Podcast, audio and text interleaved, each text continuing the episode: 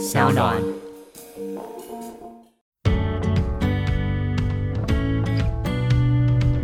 但是后来他就跑去外国的交友网站去了。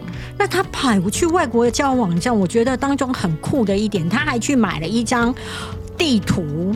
啊，对对对，他跟哪一个国家的人有聊天，他就在上面标记。啊，对对对，所以他的出征地图，我我其实觉得这件事情很有趣的是，我妈妈她自己做了一个计划。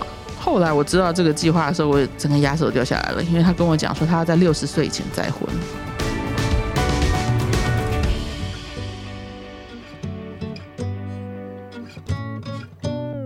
今天采访的作者也是我的来宾，是写《我妈的异国婚姻》的作者陈明敏。明敏先跟大家打一声招呼。大家好，这一部小说呢，《我妈的异国婚姻》现在是不是要搬上荧幕了？嗯，七月十五号 Netflix 书名叫《我妈的异国婚姻》，但是剧名有。叫做“妈别闹了”。我妈妈这个角色是 Billy 姐演，对，然后神奇的是我我这个角色居然是贾静雯，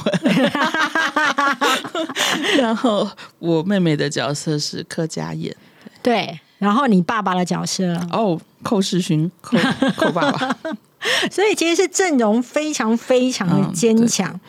那大家可以收看这出剧，但是在最精彩的就是你妈妈透过网路线牵起姻缘线。妈妈在山路上面受创，没有找到好的另外一半之后，你也觉得妈妈会继续就是找另外一半，但是一定会无疾而终。那你什么时候开始发现妈妈开始透过网络交朋友了？其实中间有很多人想要透过我，想要帮我妈介绍另一半。我真的是觉得那个过程里面，我有一点见识到台湾人的 就是牵线的这种这种心态。他们都会嘴巴上说啊，你妈妈也单身呐、就是要找另外一半呐、我帮你介绍一个。他从他们里面嘴巴里面讲出来那个人，通常都有点恐怖、或是出发点就有点恐怖。就比如说，呃，我碰过一个啊，不好说他是谁，但是他曾经力主要推给我妈妈认识他六十多岁的哥哥，然后我觉得我妈五十几、六十也还好，对。然后他哥哥离婚了，怎么就是说他哥哥家世清白啊，怎么样怎么样？这个人是妹妹啊，他说、呃正好两个人可以凑在一起，我觉得到这边都很好哦。大家的意思是说互相照顾，我想说，嗯，这也很好，这也很好。他就觉得他哥哥很不错。我说：“那你哥哥做什么工作？”他说：“他三十岁以后就没有工作。”然后他就说：“呃，就是好像有点做打零工这样子。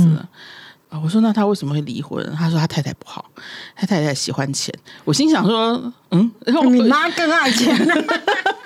就是发生很多事情，那种人来推荐，有些时候他会嘴巴上说啊，让他们两个人互相照顾。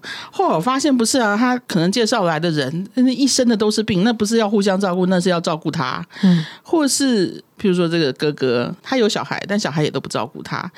哥哥没有什么不良嗜好，就是喜欢玩一点稀巴拉之类的这种东西。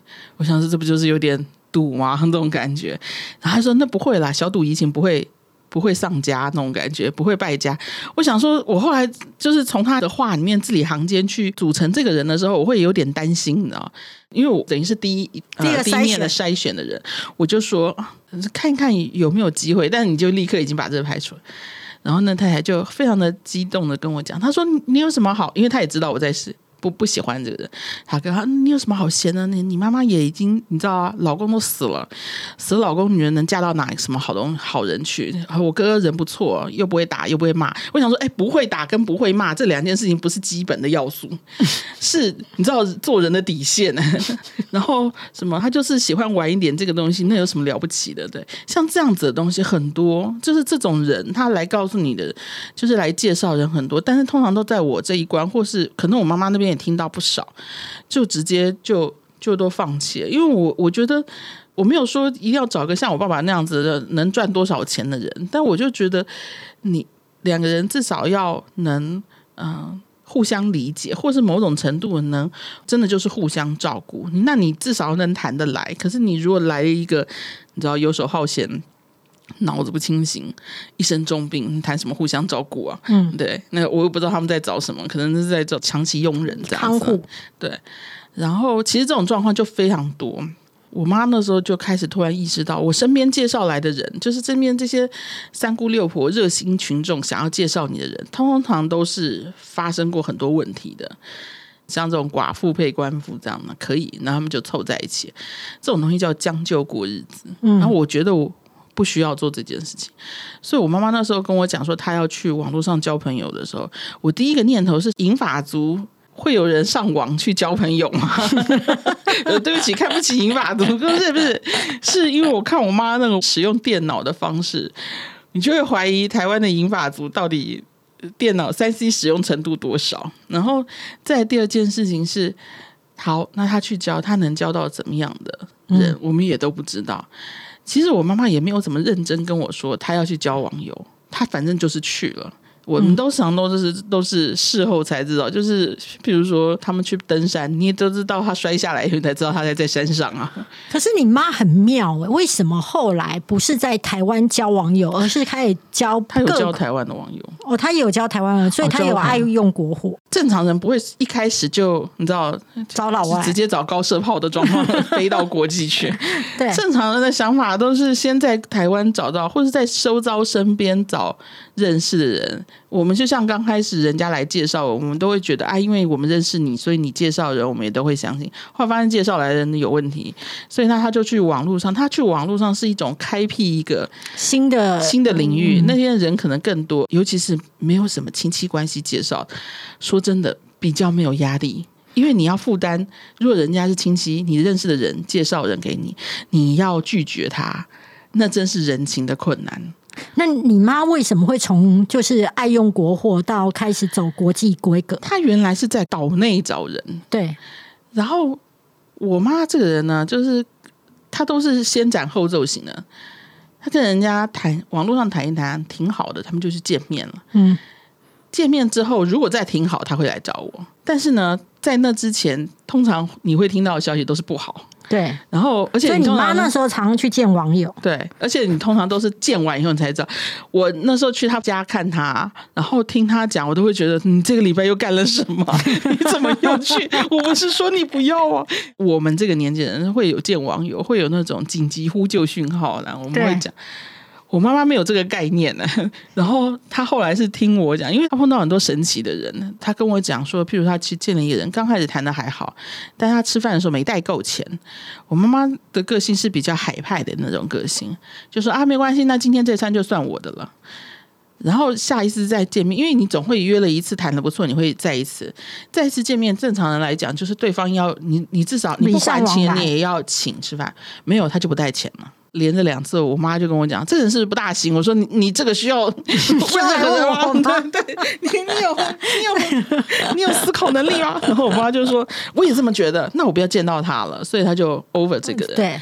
然后不然就是会见一些，就是有人告诉你他是未婚，就是你知道他是未婚，他老婆死，后来讲一讲，发现他老婆还活着。哦，真的，对，很多。然后，然后不然就跟你讲说，我我跟老婆已经分居了，离婚很久了，怎么样？后来发现他们两个还住在一起嘞，这种很多事情都有呢。但是我妈妈也有几次是谈的不错，发现哎，这个人退休可靠，然后可能太太真的很早就过世，然后儿子女儿都长大成人出国了。就是老先生是已经也没有到老先生，跟我妈差不多年纪，就觉得前面几年他都没有想要再婚，后来现在真的觉得老来寂寞，小孩都不在身边。我妈妈觉得，哎，他也是不错的，他就会来找我，叫我去跟人家见面。我去了，我发现是个鸿门宴呐。怎么说？我们是子女。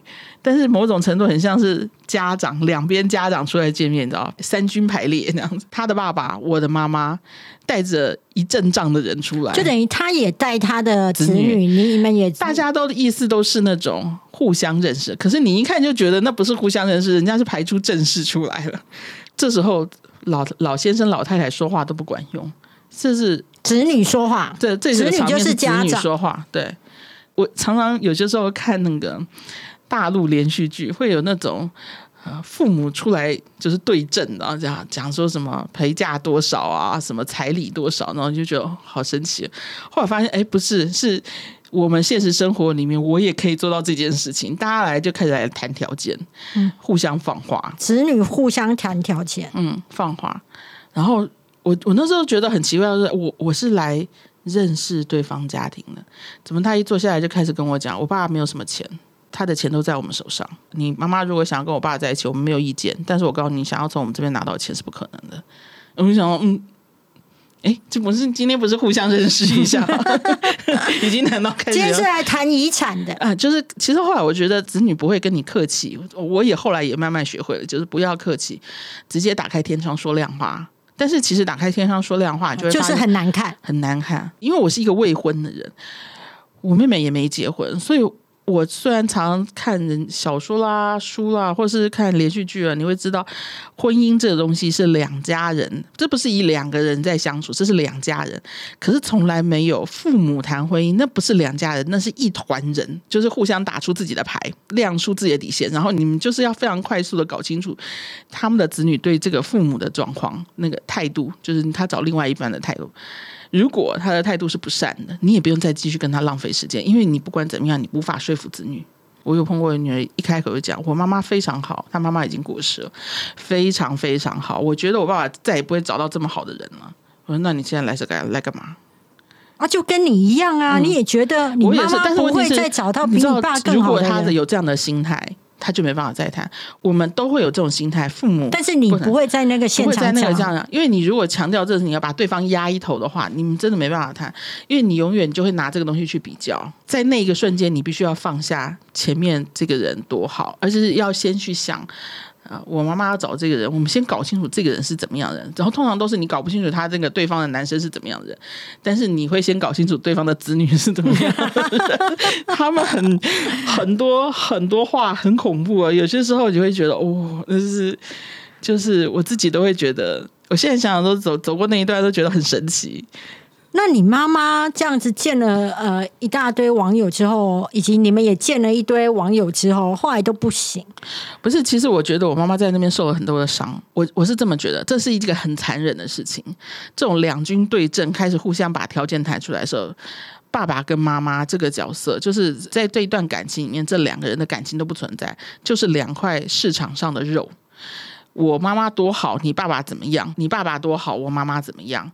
大家互相谈条件，那他们两个好不容易建立起来一点感情，或者是一点点觉得可以在一起的那个东西，都就都没了，呢。简单来讲，就是另外一个人，他有权指着我妈说：“你妈怎么样？怎么样？不行？怎么样？怎么样？不好？”我们家要不是因为我爸爸看上了，不然的话，我们也千百个不愿意啊啊！我我也是，我的方式都是我也是，你以为我只是没那么快说？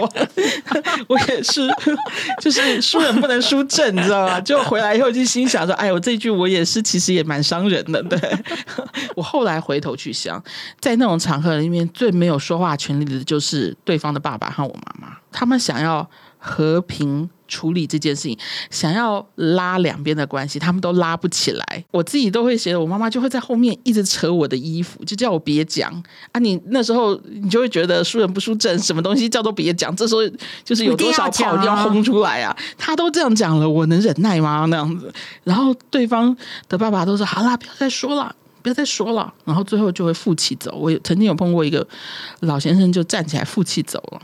我知道那一件事情就结束。可是我妈那时候回来，就是我们是坐捷运回来那天，她路上整段都没讲话，最后跟我讲一句话：其实他人真的不错。这本来是一个很好的可以就是互相认识的节，是我跟他的子女两方人对战的过程里面把这一切毁了，有可能。我不知道对方心里面怎么想啦，但是我我后来有时候在觉得，我们也尴尬，确实确实也是，但是我们也一定要看。可是发生这种事情，就会觉得很残酷。然后，便是我妈妈每一次出去，她认识一个人，这个人有可能是好的，有可能是坏，都是盖瓜成熟。然后等到她能谈到见面的时候，也是各种的残酷，因为你回过头来，到底能不能谈，通常都是没谈成。然后。大家都会讲的不欢而散，而且其实说实在，回家以后，子女跟父母都会某种程度开诚布公来检讨这件事情。然后我通常我的做法就是，我觉得那个人不怎么样，这个时候你我爸就出现了。我觉得我爸很好，你怎么会找了一个这样的人？可是你妈会很受伤啊！我妈妈会很受伤，因为你妈跟他有感情。我其实说说难听点，就是我妈妈有一句话我都不敢讲。我妈妈说我这样，我就只能找这样的人。就是两两个人在赌气了。就我跟我妈吵，讲到后面赌气，我就只能找这样的人。你为什么一直在破坏这件事情？我那时候很，我也很错愕，然后我有检讨这件事情。可是我们也确实碰到那种。其实中间碰到很多，就是大家互相来谈条件嘛，就是哦，我爸爸可以跟你妈妈在一起，但是怎么样怎么样怎么样啊？那我们对你的要求是什么？你们有对我的要求的权利。通常这种时候，女方都会比较弱，不知道为什么，好像男方的子女或者是男方都有权利开，就是很多条件。我就有写嘛，就是有那种老先生自己开条件，跟我讲说什么。跟你妈妈住在一起，我一个月给你妈妈一万五，我就是一天要求你妈妈做两餐，早上我们出去吃这样子，然后中午跟晚上做两餐，一餐要三菜一汤。我就跟他讲，你知道吗？这件事情是我爸爸做的，在我们家 三十二十年来，我爸爸做饭，你好像要求错人了。然后，所以其实互相呛虾的过程，其实是很受伤的。其实这种谈条件真的很。很在乎我，我后来有点理解，就是呃，真实生活不会去，你不会去思考谁要做饭，谁不做饭，谁要洗衣服，谁不洗衣服，谁必须扫地，谁要给谁多少钱，而是生活就是很自然的就就这么过。谈条件是大家都在冒险，都怕吃亏。然后我后来也有点理解，就是你知道，没有的人才会要谈条件。因为你你有的东西很少，你你没办法给予，你只好讲出条件来，避免自己在这个过程里面又输了输了。对，然后我妈妈在这个过程里面一定受了很多伤。然后反正她后来有一天突然跟我讲，她自己也有点感觉，她说：“为什么我们每次谈就是见面啊，都这么小家子气？”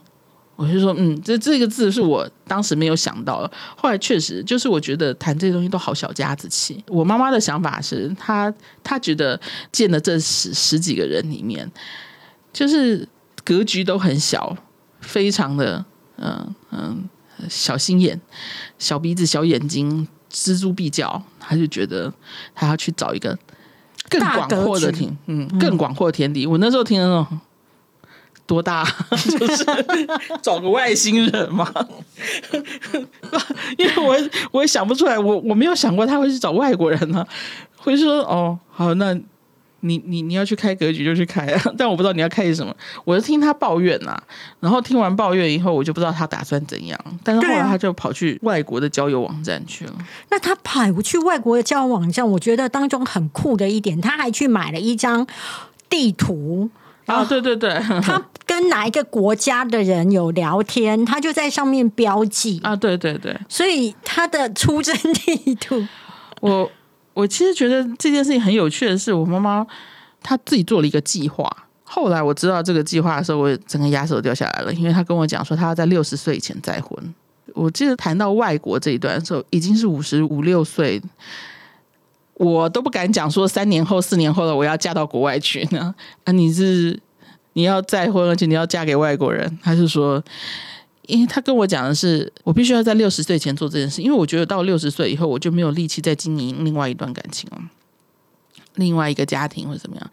所以，什么东西冒险到在六十岁以前先做完。那时候他就在网外外国的网络上面啊找他的第二春，他的找第二春的方式是一边读英文一边找。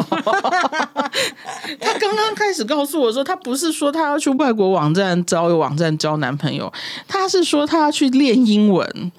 那时候就是讲到先前讲那个科企化英文文法书嘛，他那时候弄了那个英文文法书回去，又听赖世雄的那个 长春 长春的录音带，然后听听听，每天就在那边戴着老花眼镜在那边弄，然后我就问我妹妹说。我以为他是三分钟热度，你知道？就我妹说，她每天都坐在那边，早上勤奋的读了一个小时。我就想说，看他能多久。就有一天，我妈就突然跟我讲，她说：“我觉得读这个没有用，白纸黑字，听人家讲录音带，我需要跟人家对话。”我就说：“哦，巨匠英文。”我的想法很单纯，然后你要去读英文补习班，可以啊，我帮你出那个钱，省得烦我，你知道吗？我因为我英文很烂。我妈就说。为什么我要去念补习班？我要去跟人家做更生活化的对话。我就说 Hello, fine, thank you，就是那种，他就说他要上网络上跟人家谈英文，用英文聊天。我心想，嗯，他说，而且那是免费的，哦，这很符合我妈的个性。我就嗯，好啊。然后他就说，那你要帮我装那个，因为那时候还是在用 MSN 的时代，你帮我装麦克风，我就帮他装了一个麦克风。然后他跟我讲，他要摄影机，网络摄影机。然后那时候网络摄影机是。不是每一个电脑都有这种东西，我就想哦，好好，又给他买了一个，但他给他装上以后，他不会用。我们在这个过程里面，就是打了一阵网络的战争那样子，然后他就开始在网络上找到人聊天。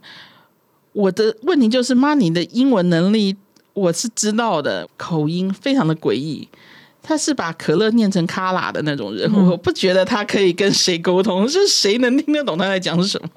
然后他就开始在网络上面跟人家聊天了。我这件整个过程是你知道，对我来讲有点一直都在做梦一样，就至今仍然觉得很像在做梦。因为我看他跟人家聊天的时候，我都还搞不清他在干嘛呢。嗯，然后我跟我妹妹说：“哎，他真的有在跟人家聊天吗？”他是不是一直跟他讲 “hello hi fine thank you”？就是这个，你知道国中国一英文的那个互相沟通。我妹就说好像是有在聊，而且我妈妈她上了一个外国的交友网站嘛，然后就在那边跟人家聊天之后，她就迷上。我见过十二三岁、十六七岁网络成瘾的人，我没有见过五十六岁网络成瘾的人。那个网络成瘾的方法是晚上讲到三四点，然后。第二天眼睛都是肿的，你知道吗？黑眼圈非常严重，搞一两个月的这种。然后后来就会发生了我那时候你讲的那个地图事件，我才知道我妈妈是真的把六十岁要结婚这件事情，你妈是每跟一个国家的人。然后他他的状况是这样，她先用他的理智去做了一一番猜测，对，他是真的弄了一个地图来，然后他贴在电脑旁边吗？他先把。他觉得不适合去的地方划掉，对，黑画涂黑，那个地方包括南美洲啦，就是你知道可能古巴啦，然后印度啦，就他觉得他不可能会那种地方先画黑，这些人都不必讨论了。然后他就开始在涂黑的过程里面，他会有一些，然后他觉得丹麦啦，然后或者是反正就是更北方的那些国家高冷，所以我高纬度的国家我不适合人生存，划掉。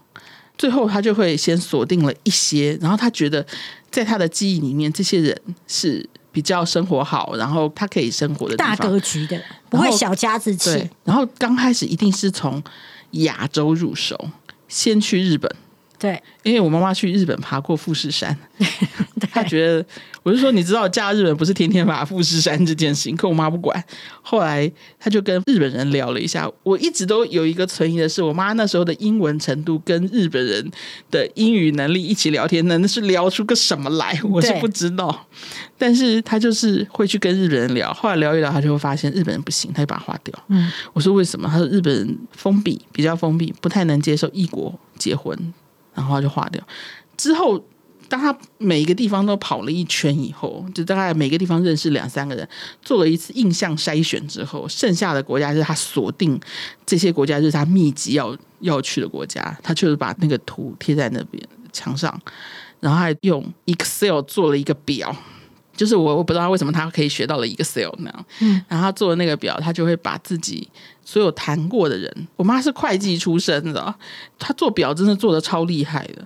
就是他会去跟人家谈，谈过以后，这个人如果谈第一次很好，他就会把它列在表上。就是大概这个礼拜，我就是先跟这一批人，这二十个先全部聊过了，然后中间筛选出大概十个可以再次谈，第二次谈，然后。第二次谈的时候，他就把第一次的划掉，就把它写到第二次上面。每一次谈都会做时间跟记录跟什么东西的。他固定几天之内，他要再跟这个人再谈一次，然后走那种争分夺秒、分秒必争，每天都排的很满的状况。对，然后就可是我记得你妈妈每次见到呃老外的时候，嗯，他打招呼的方式聊。一下之后，他就会问对方说：“你会娶我吗？”哦，他通常都是在第二次。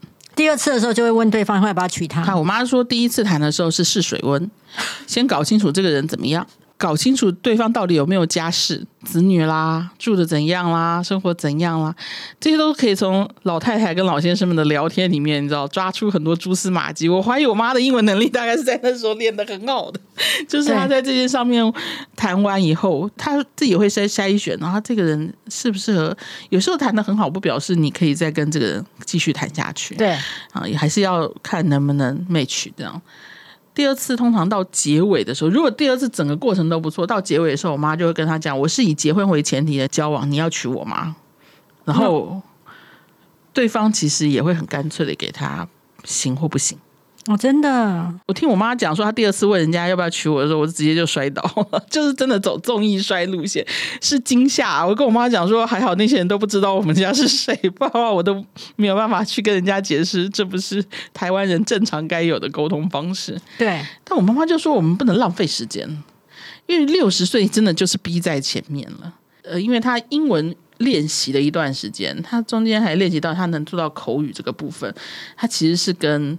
呃，一两个人密集的在用英文沟通，沟通到最后，哦，其中一个是后来我妈妈再婚的这个对象，澳洲人嘛，然后就是他一开始告诉他们，我就是要结婚，所以我需要英文的口语训练英文口语，对方也觉得很好笑，就真的跟他聊聊到后来，有一天我妈妈说，啊，听说好像是聊了四个月还是六个月，然后我妈妈说。